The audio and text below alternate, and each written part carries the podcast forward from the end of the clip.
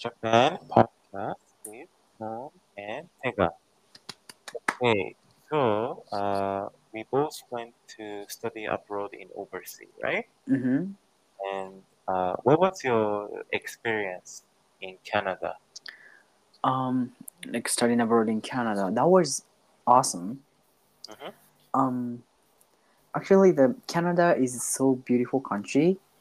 Just Mhm. uh, so many like beautiful nature. And then the best of all, like the Canadian people are there. Like maybe the native Canadians. Um, like be, you know, there are so many like diversities. So ma- there are many Yeah. people from the other countries.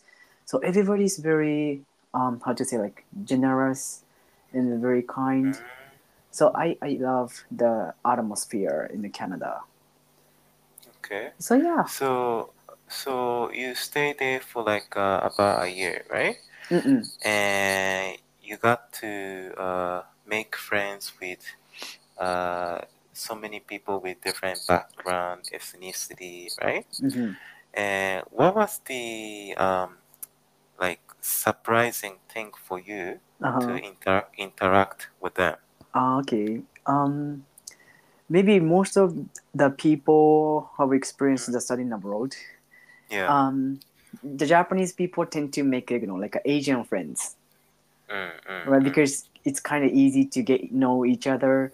So I, so, um, in fact, I have so many like Asian friends, Mm, uh, who are from the China, Taiwan, mm, what um like a Philippines, like East Asian Mm. countries.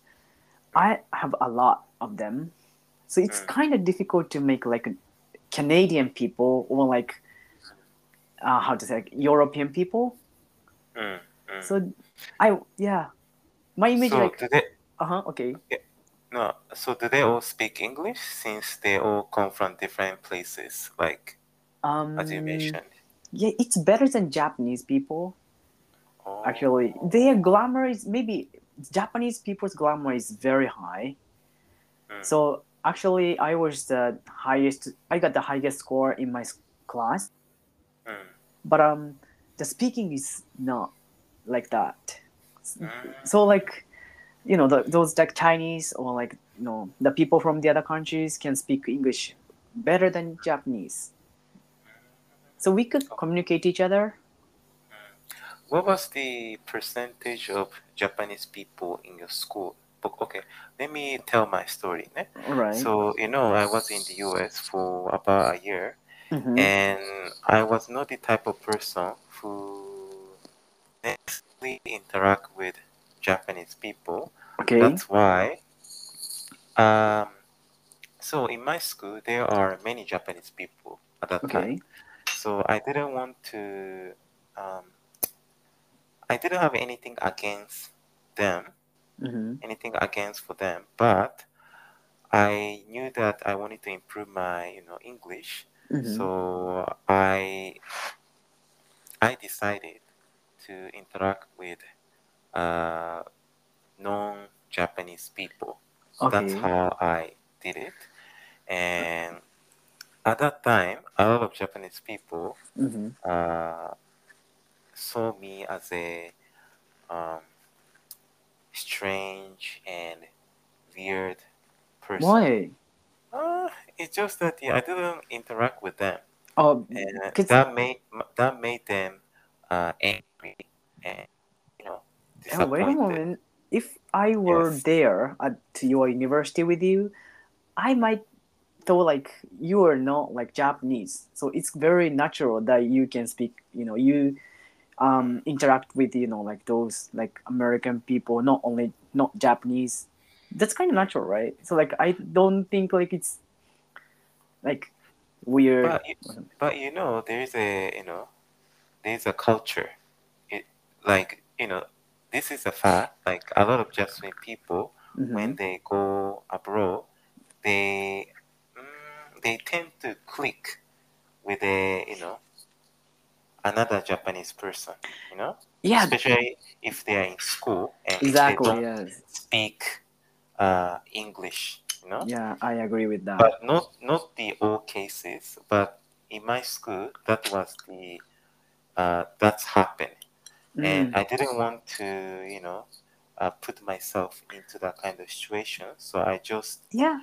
um, you know, I just went to um, somewhere else. Mm-mm. Yeah, that was my experience. Ne? Yeah. I guess that's a great decision. I guess because that's Mm. that's why you are doing the study number, right? If you stick together with only Japanese people, it's not like study number, right? Just Mm. experience the other countries' cultures. So like it's kind of Yeah. travel. But it's very hard at that time because at the same time you're young and you don't want to upset, you know, your own people. You try to please everyone, but at, at the same time, you know, you paid a lot of money hmm to study abroad to Right. improve your English, right? Right. Right. So yeah, that was very um, hard experience. Uh, okay. actually, yeah. All right. So uh, let me tell you my story. Actually, me myself, um, I almost all the time stick together with Japanese people Oh, because my university it's it was in uh, Edmonton, Alberta, in Canada. It's yeah. kind of countryside, so there are less Japanese people compared to like a Toronto or like a Vancouver. Mm. So, you know, it's it's kind of difficult to communicate, you know, with like the American, uh, so native Canadian or like the people. So we had to stick together and then go to like supermarket with all Japanese friends. What do you think about that? Like, do you think uh, that was a good experience Yeah. for you overall? Yeah, Do you yes, think so? because you know if we have you know like the close friend, like we can have you know comfortable place here, right? Yeah. If there were no Japanese friends here, Mm. it is very difficult to you know um, how to say like um, motivate by myself. It's kind of like feel like very lonely, and then I easy Okay. easy to get you know like Mm. um how to say it, miss uh, Japan easily. Mm. So maybe I cannot stand for like one year in Canada. But there were some Japanese my Eh, friends, so I could stay there for a long time, and then I could have like great life there. Mm. Of course, you know we have to study English. We have to, you know, like be um, independent and then explore the world. But um, Mm. it doesn't mean it doesn't mean like you have to be alone. Mm. Mm. You can have your close friend all the time, and then when you feel like lonely or like intimidating by you know, uh, how to say like surrounded by the um, foreigners, Mm. Mm. if there is one Japanese friend, that would be very different. So I guess it's very important. So just you just need to make time to study or learn or explore the world by yourself. But Mm. I guess it is very good motivation to have like Japanese friend. Mm. Okay, I, I, I think it sounds like uh, it's it's depend on the person because Yeah, right. to me, I didn't want to speak Japanese at all, Uh-huh, uh-huh. and that doesn't mean that I don't like Japanese people. It's just that I want to uh, I want to use my studying abroad experience Yeah, at, at the maximum um, at the maximum right. and i that's why Okay.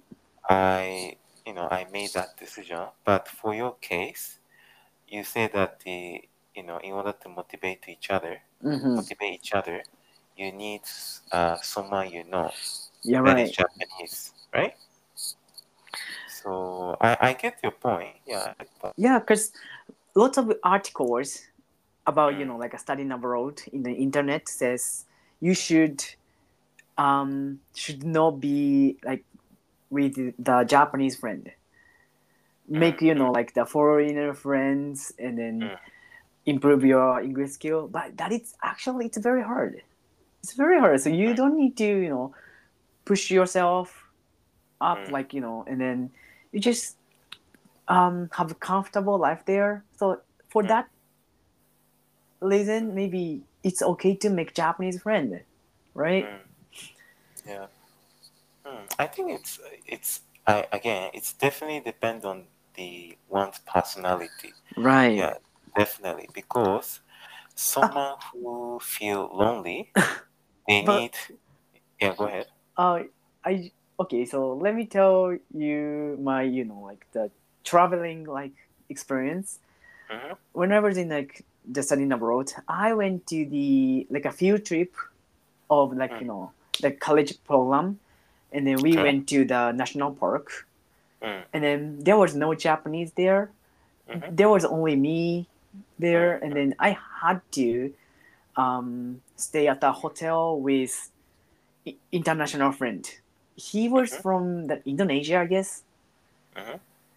So like it was the first time, and he was. So I was very nervous at that time. Mhm. So we introduced ourselves, each other, and then so it was like very early in the morning, like Mm. four or five a.m. Mm. And then I heard some noise, so Mm. I woke up, and then I looked at the window, and then the guy um, stayed stayed with me, or doing like the bowing, like you know, doing some religion things. Maybe he's um Muslim. So I was really surprised because oh, it's a very different culture, you know. Mm. So that time I realized that like, um, if there's no Japanese friend here. I could experience more, right? Mm. Because Mm. if there's Japanese friend, I definitely picked up Japanese guy to stay Mm. with, and then maybe we had have a good, you know, good night, I guess, and then playing some card games or something. Yeah. So that's very normal, right? Mhm. So I guess Al- that was. Also, Uh-huh. also, when you are surrounded by Japanese people, hmm suddenly you feel that you you are judged by you know that friend you know when you speak english okay let's see how he or she speak Uh, english you know? I i i i felt that while i was studying abroad in the us really, really. yes yes because that's why that's the one of the reason i didn't interact with japanese people because um I felt that okay, they are judging my English skill, so Oh, me so not speak in okay. front of them. But I realized that you know, in order to improve your English skill, you just have to you know embrace yourself. You just have to speak a lot, Yeah, and you can't you cannot be intimidated that kind of you know um, that kind of thing. So Yeah, at that point, yeah, I can't agree more with you because yeah, I am very difficult to speak English in front of in front of many Japanese people yes. because they are judging us and then they might feel like I am showing off my skill. Right. So, Oh, I okay, is don't want them Yeah. feel like that. So like that's why yes. I always uh, have less confidence in front of the. Japanese people. Yeah, definitely. but now i'm getting used to it so like i don't feel like that anymore but um yeah that time i feel very strongly about that Mm. Yeah. Mm. Okay, so I think oh yeah it's about time time. hmm And thank you so much for listening to this Yeah, episode. thank and I you hope you guys enjoy.